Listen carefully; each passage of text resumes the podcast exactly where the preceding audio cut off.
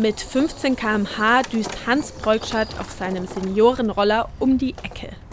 Im Gepäck hat er seinen Antrag für einen Schwerbehindertenausweis und sein Ziel ist der Kontaktraum in Ochsenfurt. Das ist ganz einfach. Die kennen sich aus mit den ganzen Papiere und Zeugs da, mit der Bürokratie, auf Deutsch gesagt, und ich nicht. Die, das sind Ehrenamtliche des neuen Beratungsprojekts. Heute arbeitet dort Reinhilde Fegelein. Der Schwerpunkt liegt auf der Unterstützung beim Ausfüllen von Anträgen und sonstigem Papierkram.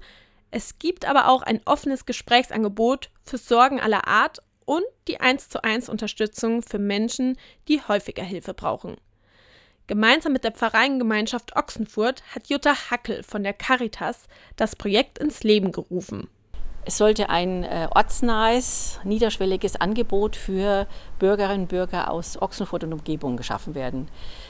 Der Caritasverband Würzburg ist ja in Würzburg, hat in Würzburg seine Geschäftsstelle. Das ist einfach weit weg vom Ochsenfurter Gau.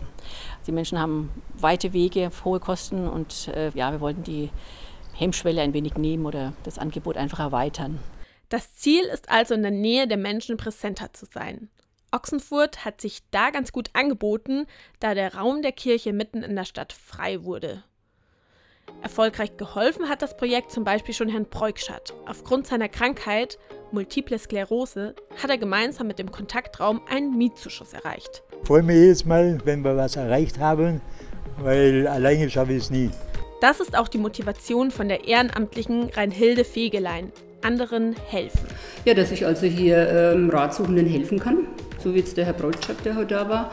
Ähm, da weiß man jetzt genau, also da kann man wirklich unterstützen. Dem geht es dann auch dann hinterher finanziell etwas besser, weil man für ihn einfach irgendwelche Sozialleistungen auch beantragen konnte. Und ja, da denke ich, das gibt mir ein gutes Gefühl. Das Angebot richtet sich an alle Menschen, die Unterstützung brauchen, ob bei Anträgen von Kindergeld, Wohngeld oder einer persönlichen Entscheidung. Zu den Öffnungszeiten kann jeder ohne Termin einfach vorbeikommen.